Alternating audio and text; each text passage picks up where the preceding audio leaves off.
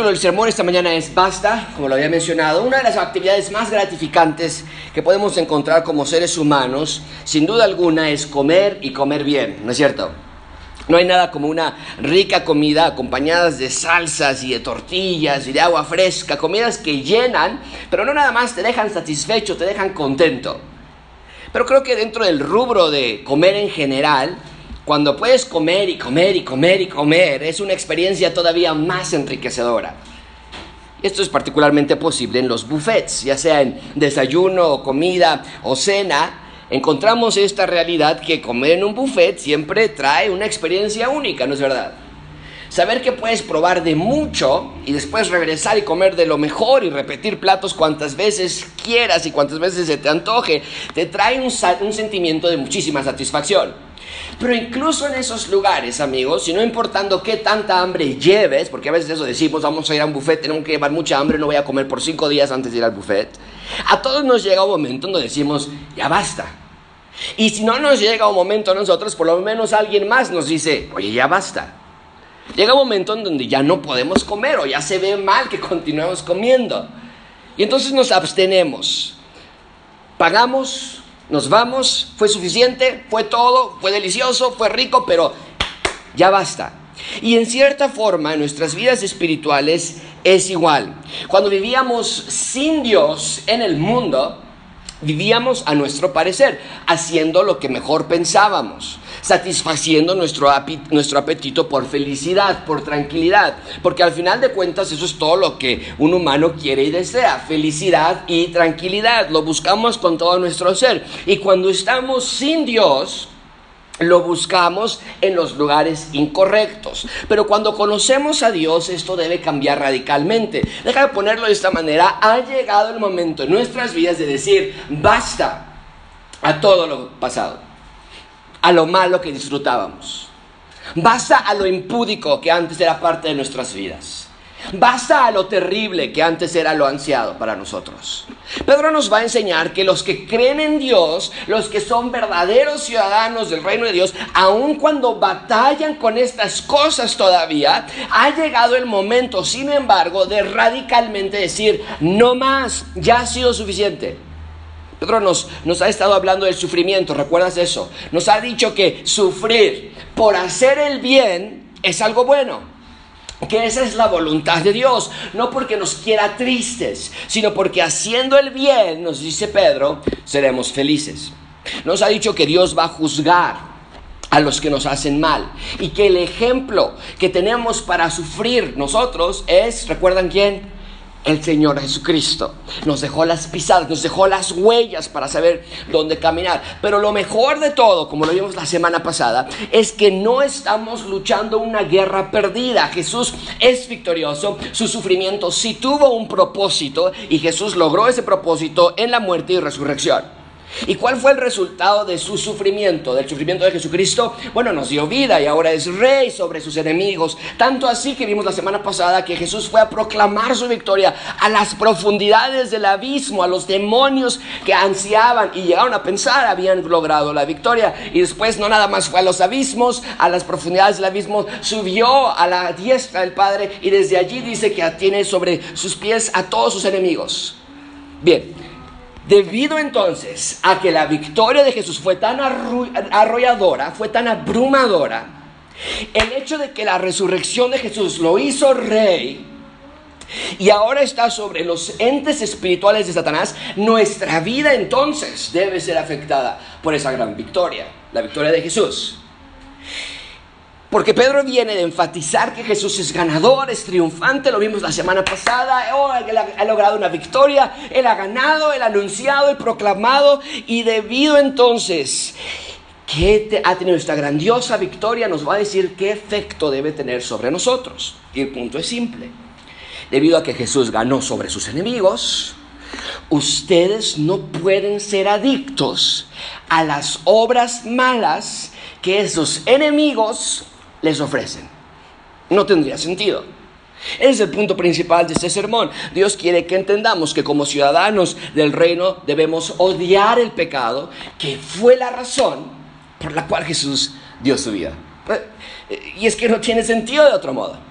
Que Jesús haya venido a la tierra para hacernos de su reino, para dar su vida y ser victorioso sobre el pecado, para que nosotros podamos tener vida eterna y luego entonces nosotros abrazarnos de aquellas cosas que Jesús venció. Pedro nos va a decir hoy, hey, basta ya. Se acabó la clase de vida que está ligada al pecado. La victoria de Jesús nos trae libertad sobre las cadenas del pecado. ¿Por qué querremos tenerlas puestas todavía? ¿Por qué rebelarnos en contra de nuestro amoroso Rey? Cada vez que elegimos pecado en nuestras vidas estamos menospreciando el valor de la victoria de Jesús. No valoramos o no entendemos que Jesús venció el pecado, que a veces llegamos a considerar parte de nuestra vida ese pecado. Y no debe ser así. El pecado ya no es parte de nuestra vida. Es algo con lo que batallamos, ¿sí? Pero ya no es de nosotros. Y hoy Pedro los va, lo va a desglosar claramente. Vamos a ver tres puntos. Victoria sobre el pecado. veremos la maldad del pecado y finalmente veremos el fin del pecado. Así que comencemos. En primer lugar, vean conmigo victoria sobre el pecado. Victoria sobre el pecado.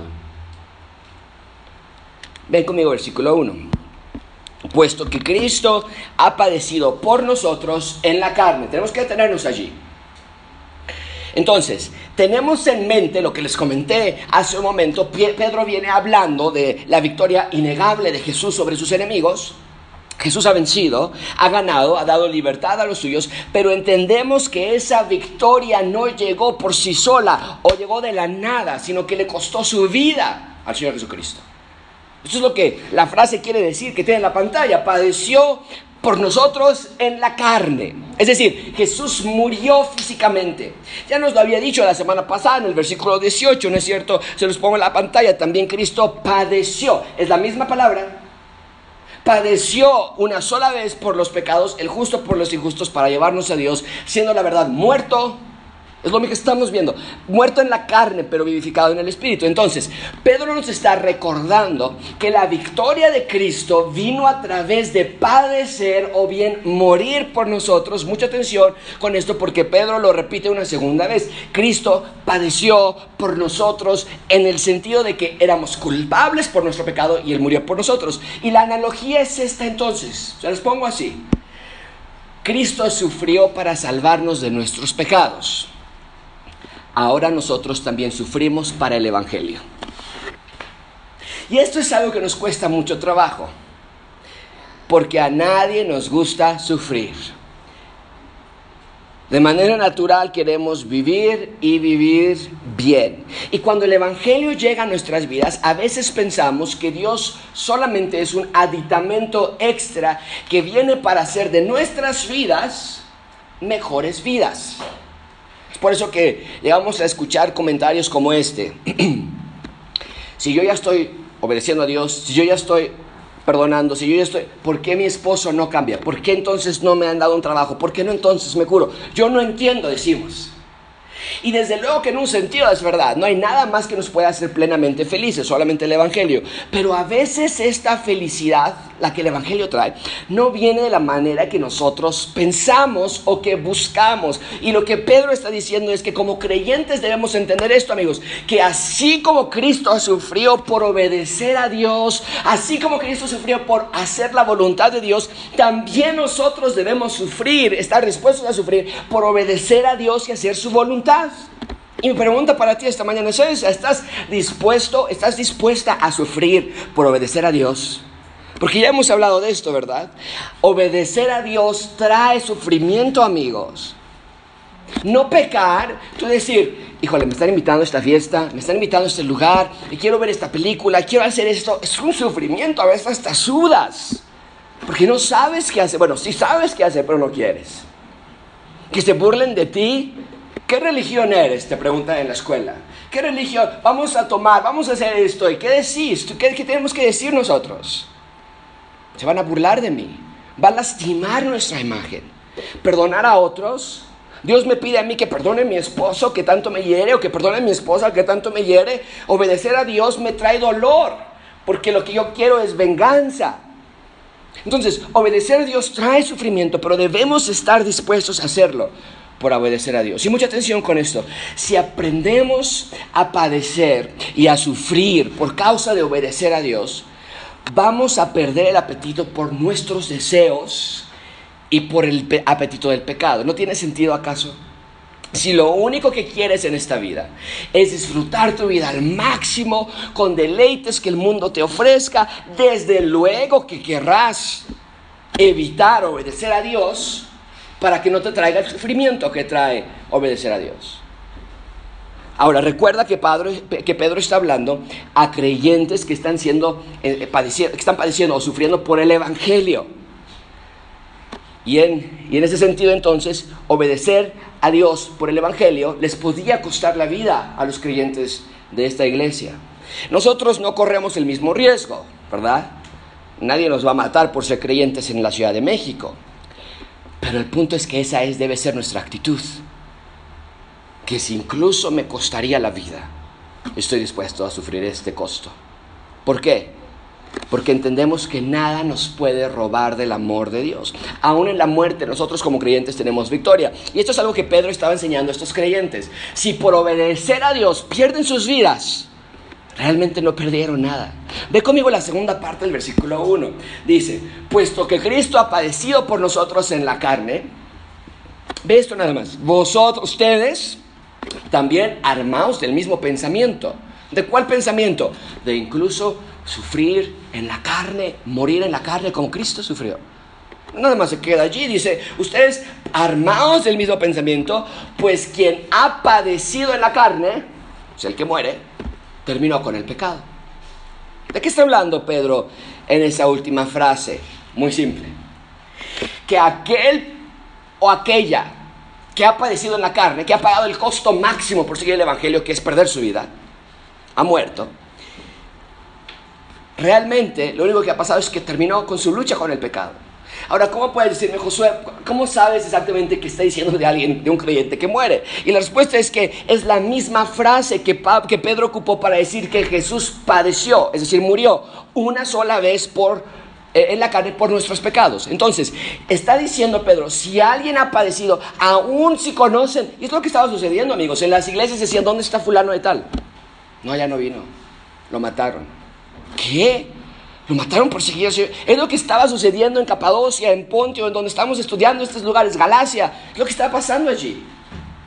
Y está diciendo Pedro, hey, aquellas personas que han padecido por persecución, por tortura, por hambre o lo que sea, si alguien ha muerto por causa de persecución, ¿qué es lo peor que le sucedió en términos reales? Vean de nuevo la última frase, el versículo 1, quien ha padecido en la carne terminó con el pecado.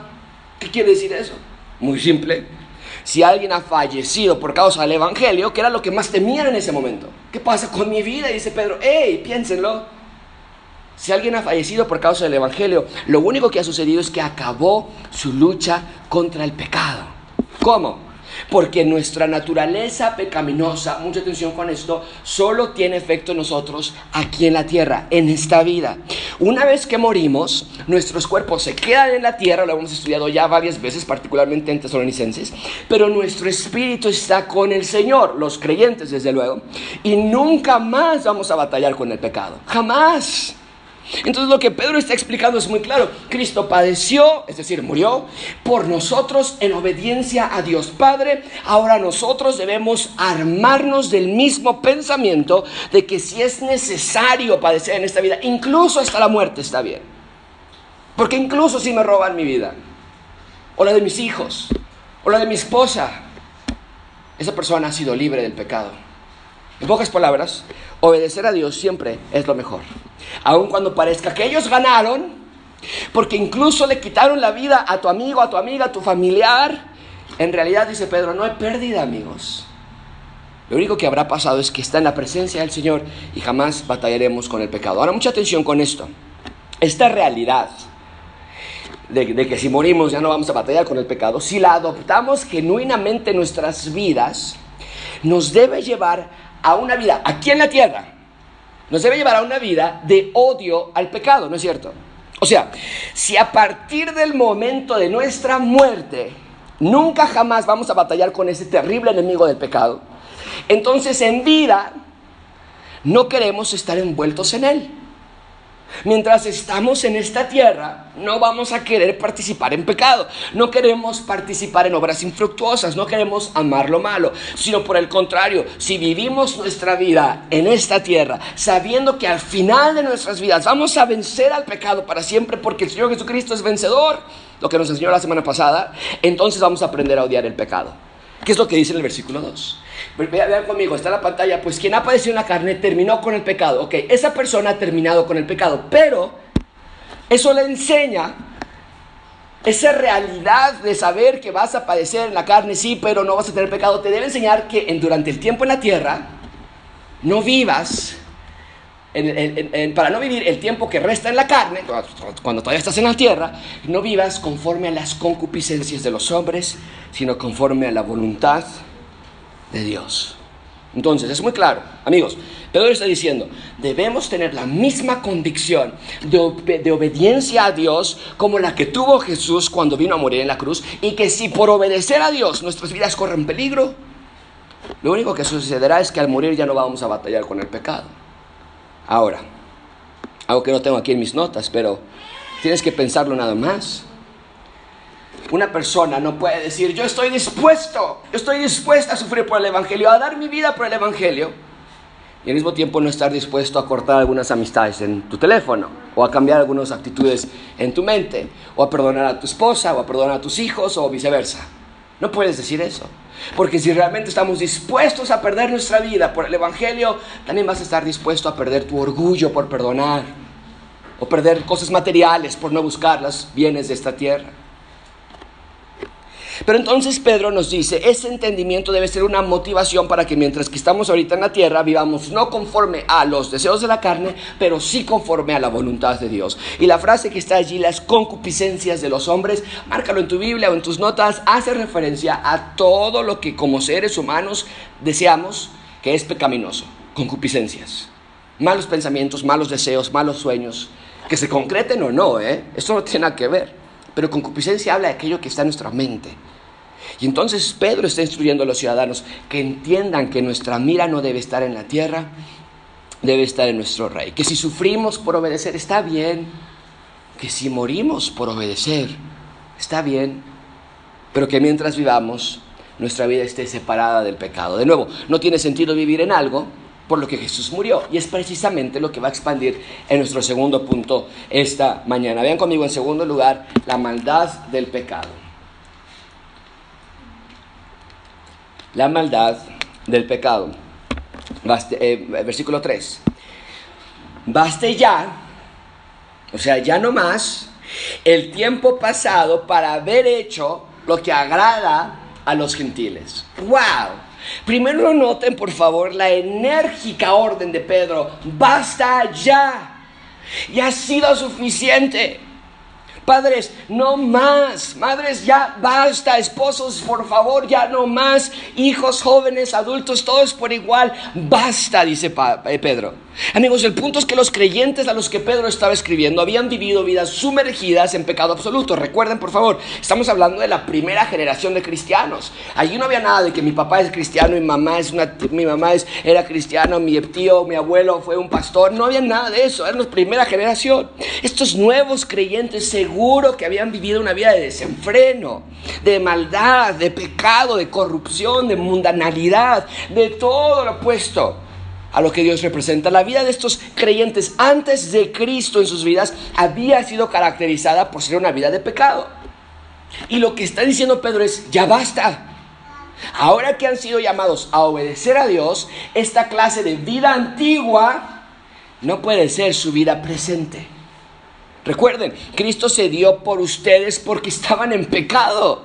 ¿Cómo habremos de vivir en todo eso aún? Y amigos, este llamado continúa hasta nuestros días. Me parece que el llamado es enérgico porque es puntual. Y por lo tanto yo, Josué, solamente hablo lo que la Biblia nos dice. Y estoy aquí esta mañana para rogarte, para exhortarte, para proclamar, ya basta, ya ha sido suficiente. Todos nosotros nacimos, nacemos siendo pecadores, siendo enemigos de Dios. Esa es la condición natural del hombre. Y dentro de esa condición, lo normal, pues es que actuemos precisamente como enemigos de Dios. Un enemigo de Dios debe actuar como un enemigo de Dios, haciendo todo lo contrario lo que Él desea para la humanidad. Y si tú nos estás viendo esta mañana y no eres salvo, ya seas miembro de gracia abundante o visitante de primera vez, si no te has arrepentido de tus pecados, si no has genuinamente creído en el Evangelio, si te das cuenta que tu vida nunca ha tenido un cambio verdadero, no lo postergues más. Hoy es el día de tu salvación. Hoy Dios te está llamando para acercarte a Él. Pero para los que ya son salvos, Dios te está diciendo, como a Pedro, como Pedro le estaba diciendo a los creyentes, basta ya. La vida de pecado de la que Dios te rescató, la vida de pecado por la que Jesús vino a morir, ya no debe ser parte normal de tu día. Amigos, Dios te está llamando esta mañana a ser decisivo, a ser decisiva. No más juegos, no más guardar el pecado en lugares secretos donde nadie los puede ver. Estoy aquí esta mañana comunicándote un mensaje de la más alta importancia. No es aceptable vivir en pecado y pensar que eres cristiano o cristiana. Es inaceptable, inadmisible. Ya, basta, dice Pablo, eh, Pedro. Por favor. De hecho, ante los ojos de Dios, decir que eres cristiano o cristiana y vivir una vida de pecado es una de las cosas más aberrantes que puedas hacer delante de Dios. Mucha atención con esto, sin embargo. No estoy diciendo que no vamos a caer o que no vamos a batallar con el pecado. Acuérdate, por favor, cómo comenzó Pedro en el primer versículo de este capítulo. Lo que nos dijo, nos dijo Pedro que si alguien muere en la carne, pues lo único que va a pasar es que ya no va a batallar más con ese pecado o con la vida de pecado. Entonces Pedro reconoce que en la vida de un creyente pues hay un batallar de golpes, una tensión difícil de, de, de, soportar entre el pecado y el espíritu. Pero lo que está mencionando en este versículo Pedro no es ese batallar. Está aquí hablando de un estilo de vida de que has normalizado ya y erróneamente pensado que está bien vivir en gritería en tu casa y llamarte cristiano. Dice Pedro, no, o sea, eso no es batallar, estás viviendo en ese estilo de vida. Pedro está diciendo que no es normal que has erróneamente pensado que vivir en ira, porque soy muy explosivo, es normal en sensualidad, en borracheras, en maldad, en odio, en rencor. Pedro te está diciendo esta mañana, hey, la amargura que tú tienes en tu corazón guardada y no quieres dejar ir, no es normal. Basta ya. Pedro está diciendo, la flojera que has llevado en tu vida a lo largo de todos estos años es un pecado. Y no es normal. Basta ya.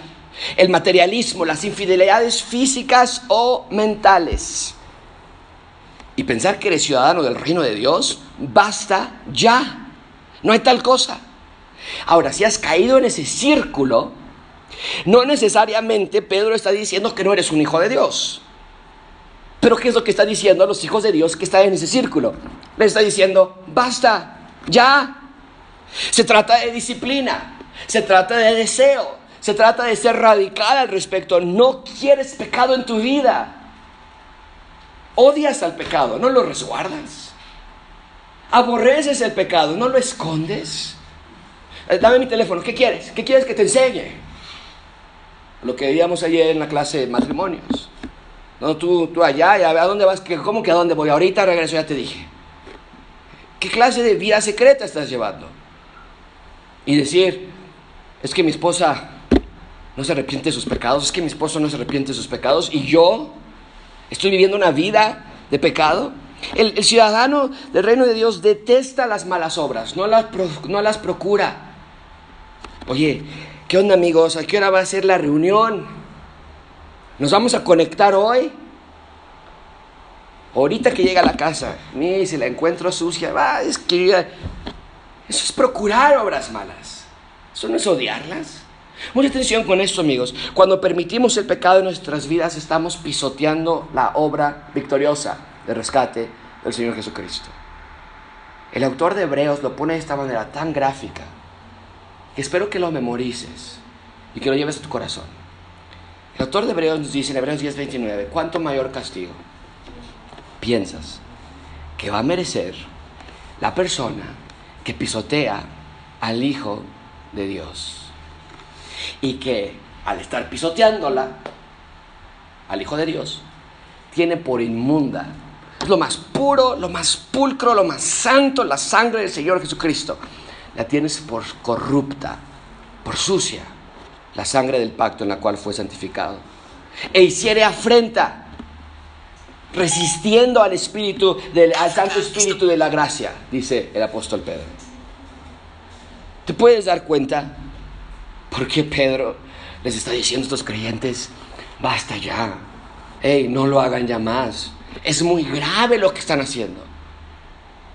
La razón por la que Jesús vino a morir fue para salvarnos de nuestros pecados.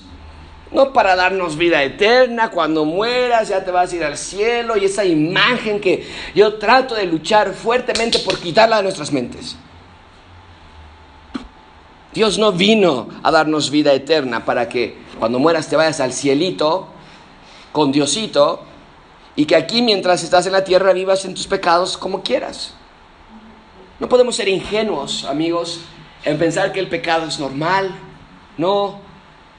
Ahora, ¿vamos a batallar con el pecado en nuestras vidas? Sí, pero no es lo mismo batallar con el pecado que permitirlo en tu vida. No es lo mismo. Decir, ah, me enojé hoy con mi esposo. Exploté, me enojé en ira, en maledicencia, a decir, llevamos tres semanas sin hablarnos. Eso es, totalmente diferente. No es lo mismo batallar con el pecado que permitirlo en, tu vida, no es lo mismo sentir un genuino arrepentimiento que un cargo de conciencia. El cargo de conciencia nada más te hace, y ya la regué, otra vez en la que me metí. Pero el arrepentimiento genuino te lleva a cinco características muy, muy específicas. Y les puse en este cuadro. Espero que tomen una foto, déjalas por unos cuantos segundos, Brian, para que lo puedan. Son varias cosas para que lo puedan ver. Pero quiero caminar contigo junto con estos cinco características de un arrepentimiento genuino. ¿Quieres saber si realmente estás arrepentido por tu pecado? Aquí va. El arrepentimiento genuino tiene un claro entendimiento que primordialmente has pecado contra Dios. Tú no dices, ah, la regué contra mi esposa. Ay, ya mis hijos me vieron pelear con mis hijos. Ay, ya mis papás ya me cacharon con esto. No, el verdadero arrepentimiento dice, he pecado contra Dios. Dios me observó en cada paso que tomé para llevar ese pecado a cabo. Es una vergüenza contra Dios. No te escondes como Adán y Eva lo hicieron, pero corres a Dios y a sus brazos porque has pecado contra Él, primeramente contra Él. Hay un duelo por haber pecado, o tu duelo por haber pecado es mayor o es más. El duelo por ese pecado es mayor que porque te hayan descubierto. ¿Verdad? A veces nos duele mucho, qué vergüenza, ya todos van a saber. Y, ay, cuando y si les dicen a mis hermanos, y si le dicen a mis tíos, y cuando me van a preguntar qué pasó, y qué dolor por lo que te han encontrado. Pero el verdadero arrepentimiento es un duelo mayor por el pecado que has cometido. Otra vez caí en pornografía, ¿por qué? Si te cacharon o no. Pecado contra Dios. Otra vez caí en este pecado de materialismo y me gasté todo este dinero porque quería más o lo que sea. En tercer lugar, hay un marcado acercamiento a Dios. Constante, es decir, obvio cuando pecas y dices, estoy arrepentido, quiero, quiero ir a la Biblia y abrirla más. Quiero leer otro salmo, quiero que me manden más recursos, quiero tener un mentor, quiero un dos y tres, quiero una, platicar con el pastor, quiero platicar con alguien de esto, pero no es un sutil alejamiento a Dios. Porque es lo que pasa, ¿verdad? Ya me enojé con mi esposa, ya me cacharon, no, ¿cómo voy a leer la Biblia ahorita? ¿Para qué voy a orar? ¡Qué vergüenza, qué hipócrita! Y es un sutil alejamiento de Dios. El verdadero arrepentimiento dice, no, yo necesito a Dios más que nunca. Número cuatro, es un deseo, el arrepentimiento genuino trae un deseo radical de hacer todo lo que esté a tu alcance para no volver a caer. ¿Qué vas a hacer al respecto? No, pues le voy a echar más ganas, por favor echar más ganas. Eso fue lo que te causó el problema en primer lugar. No puedes echarle más ganas. Y dice Pablo, eh, Pedro, eh, no culpar a alguien más por tu pecado. Esa es una marca muy importante. Sí me enojé, pero es que me hicieron enojar. Josué, y bueno, lo hemos hablado ya, no voy a decir una repetición, pero llevo 10 años casado con esto. ¿Cómo no me voy a enojar? Y estas cosas. Eso no es un arrepentimiento genuino. Amigos, más vale que evaluemos nuestras vidas. Arrepiéntete de tu pecado genuinamente, dice Pedro. Basta ya. Tal vez estás atrapado esta mañana en algún pecado. Tal vez en tu casa no haya armonía. Yo oro para que Dios te muestre cómo es que tú, no tus hijos, no la vecina, no, no porque no tengo salud, que me duele, no, tú, cómo es que tú te has apartado, cómo has contribuido a un mal hogar y entonces cede todos tus derechos, cédelos a Dios. A veces ese es, el problema, ¿verdad? No nos queremos arrepentir de nuestros pecados, decimos, no, es que si lo perdono, no es justo. Todo lo que me ha hecho no es justo. Y, y, queremos abrazarnos de ese pecado de amargura, de rencor o de ira. Si no me defiendo yo, se va a pasar de listo conmigo. Si no voy a esa fiesta, si no ando con esa persona, se van a burlar de mí. Pero dice Pedro, así no puedes vivir. Así que gracias abundante. Yo, yo, yo, Josué, yo no quiero ser culpable de negligencia pastoral. Así que déjame subrayarlo una vez más, en caso de que no haya sido suficiente ya. Basta ya el tiempo de hacer lo que el mundo quiere que hagas. Si ustedes son verdaderos ciudadanos del reino de Dios, el tiempo de esas maldades se ha acabado. Ya fue suficiente. Y Pedro lo va a expandir más en el resto del versículo 3. Dice, Pedro, baste ya el tiempo por haber hecho lo que agrada a los gentiles, andando en lascivias, concupiscencias, embriagueces, orgías, disipación y abominables idolatrías. Mucha atención con esto, amigos. Todas estas cosas aún están disponibles y activas en nuestro día. Pedro está escribiendo en el primer siglo. Idolatrías, desenfreno, deseos sexuales incontrolados con alguien que no es tu cónyuge, borracheras, deseos pecaminosos. Vaya, parece que no es del primer siglo. Esto parece una fiesta, un fin de semana en Cuernavaca. Eso es la diversión del mundo. Esto es lo padre que ya es el fin de semana. Eso es lo normal en nuestras oficinas, en las escuelas, con los amigos. Pero Dios dice, basta. Y cuando Dios habla, nosotros más vale que escuchemos. El mundo tiene su sistema de alcanzar felicidad y sí que la alcanza, nadie lo niega. Oh, pero se ven felices. Pero es una felicidad temporal, pasajera, carnal y anti Dios. Es más, cuando dejamos de participar en esas cosas, no sé si te ha pasado a ti, os parece extraño. Ve conmigo versículo 4.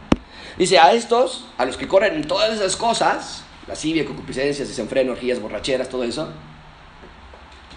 dice Pedro, pues les parece cosa extraña que vosotros no corráis con ellos en el mismo desenfreno y de disolución y los ultrajan, los atacan, se burlan. La diversión, mucha atención con esto, mundana, siempre es más divertida cuando todos participan. Pero cuando alguien dice, no, yo no voy a ese lugar, es como que se enojan contigo. Porque en, el pecado grupal, el pecado comunal, tiene que ser o todos parejos o todos no. Vamos y nos vamos a emborrachar todos, ¿ok? Todos, sí, sí, órale. No, yo no quiero. ¡Ay! Se enojan contigo. Les parece extraño. Cuando alguien elige ya no hacer esa clase de cosas.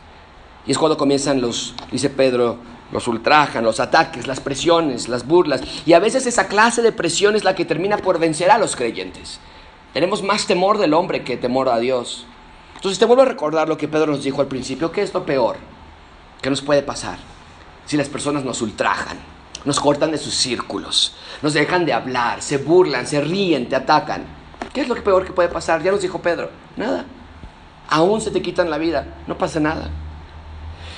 Bien, ahí tenemos entonces la maldad del pecado es terrible, es una afrenta a Dios, es un desastre espiritual, no tenemos nada que hacer con él en nuestras vidas. Pedro dice, basta. ¿Por qué? Porque somos de otro reino, tenemos otro fin. Ven conmigo en tercer lugar, el fin del pecado. El fin del pecado. Entonces, versículo 4, leímos, dice que estos les parece cosa extraña, que ustedes no corran en la misma disipación, el mismo desenfreno. Y versículo dice, dice, pero ellos, o sea, estas personas que les parece extraño, ellos darán cuenta al que está preparado para juzgar a los vivos y a los muertos. ¿Quiénes ellos? Pues los que nos dijo en el versículo 4, los que les parece extraño que ya ustedes, los ciudadanos del reino de Dios, no corran o no deberían correr con ellos en ese desenfreno. Mucha atención con esto, amigos, porque no hay más. Hay un juicio, versículo 5 es lo que está diciendo, hay un juicio reservado para todos los que rehúsen el Evangelio. Una persona que rehúsa someterse a Dios, que no quiere obedecer a Dios, pues claro que su vida concordará con su elección. No quieren a Dios. Y no es una metáfora, no es una alegoría, no es un simbolismo. Dios, dice versículo 5, tiene un juicio reservado para ellos. En nuestros días, cuando se burlan de ti, cuando te atacan, cuando parece que ellos tienen tanta diversión allá afuera, parecería que ellos son los jueces, ¿no es verdad? Es, es más, las leyes de nuestro país se están haciendo de acuerdo a lo que la mayoría quiere. Básicamente se quiere legalizar todo lo que es pecado.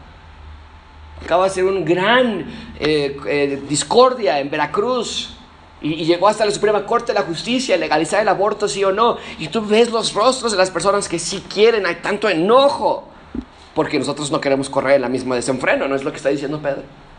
Y ellos parecen los jueces, ellos los que están levantando el dedo y diciendo, ustedes son los intolerantes. Y quieren legalizar todo lo que es pecado para que el desenfreno corra aún más legalmente, ¿verdad?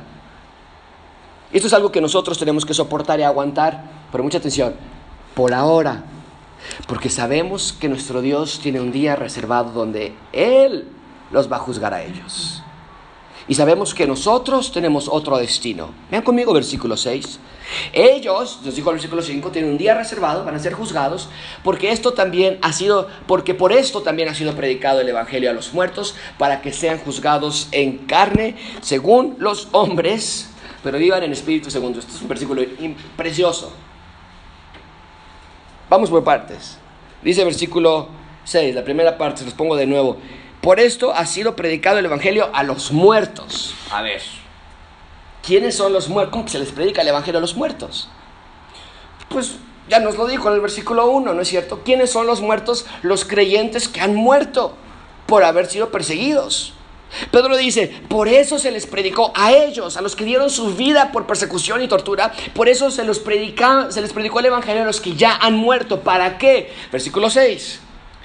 Para que sí, pues la verdad es verdad, sí, no vamos a negarlo. Aquí durante el tiempo de la tierra son juzgados en carne según los hombres.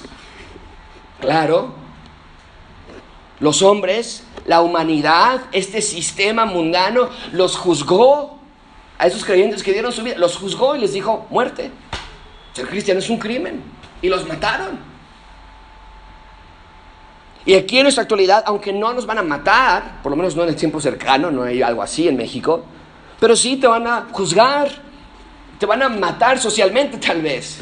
Que no es lo mismo lo que pasaron los, los creyentes del primer siglo, de, desde luego, ¿eh? tu persecución no se compara a la de ellos, pero es persecución al final del día. Te van a decir que eres un exagerado, que eres un santurrón, un fanático, un aleluya. Te van a presionar y presionar y presionar. Pero Pedro dice, aunque esto sea así, aunque ellos los juzgan en la carne, nosotros tenemos, como dice la última, parte del versículo, nosotros vivimos en espíritu, según Dios.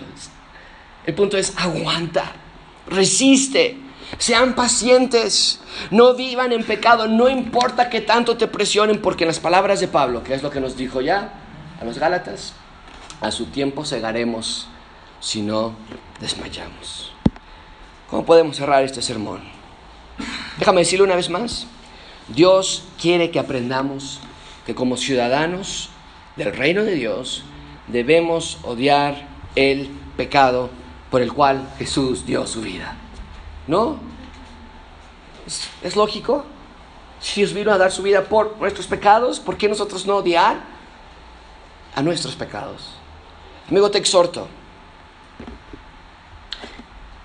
Redirige tu rencor y tu odio y tu amargura que tienes contra alguna persona, redirígela hacia tu pecado.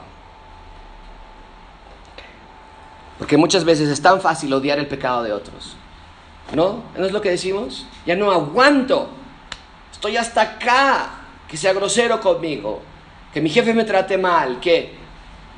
Pero dice aquí Pedro, sí, pero ¿sabes algo? Es mejor que ese odio lo enfoques a ti, a tu pecado.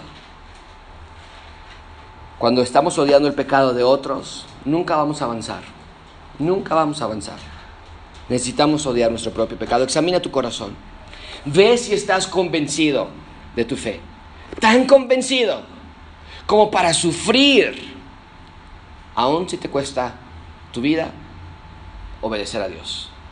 Tal vez tienes problemas con tu jefe, no lo aguantas con tu jefa, no lo aguantas tu esposo, tu esposa. Tal vez tienes problemas con tus hijos, tal vez hay presiones en tus, de tus amigos, tal vez tienes un pecado que oculto que nadie sabe excepto Dios. Lo que sea quiero que examines tu corazón y te des cuenta de qué tan convencido estás de que realmente tú quieres obedecer a Dios. ¿Es tu obediencia frágil?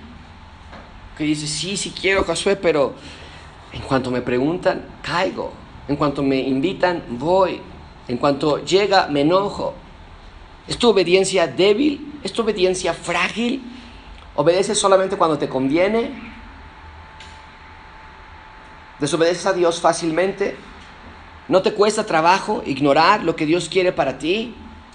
Amigos, hoy es el día que Dios entonces está diciendo, basta ya, ya no hay excusa.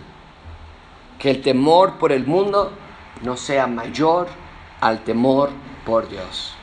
Y que nuestras vidas sean vidas realmente como ciudadanos del reino de Dios, que todo el mundo pueda vernos y decir, esa persona dijo, basta ya. Ah, batalla, continúa batallando. Uno lo ha visto cuando se pone enojado. Pero ya no es un estilo de vida. Ya no es lo mismo que antes. Oremos. Señor, te damos gracias por esta mañana y te damos gracias por este texto tan revelador como todos los textos.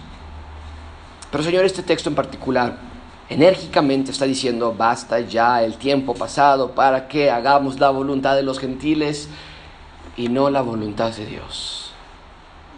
¿Cuántos de nosotros, Señor? Nos vamos con lo que el mundo nos pide, con deseos sensuales, con pensamientos de riqueza, con sueños de grandeza, con deseos propios. Y no estamos obedeciendo a Dios. Señor, ayúdanos a seguirte de todo corazón y que de todo corazón, genuinamente podamos decir, gracia abundante, basta ya. Y si alguien nos estuvo viendo esta mañana y no es algo aún, que el Espíritu Santo obre en su corazón y que pueda ver esa persona, hombre, mujer, padre o madre, soltero, divorciado, lo que sea, que nos está viendo esta mañana, que tú puedas ver que la verdadera libertad se encuentra solamente en Cristo. Señor, te damos gracias por tu amor y por tu palabra expuesta en el nombre de Cristo Jesús. Amén.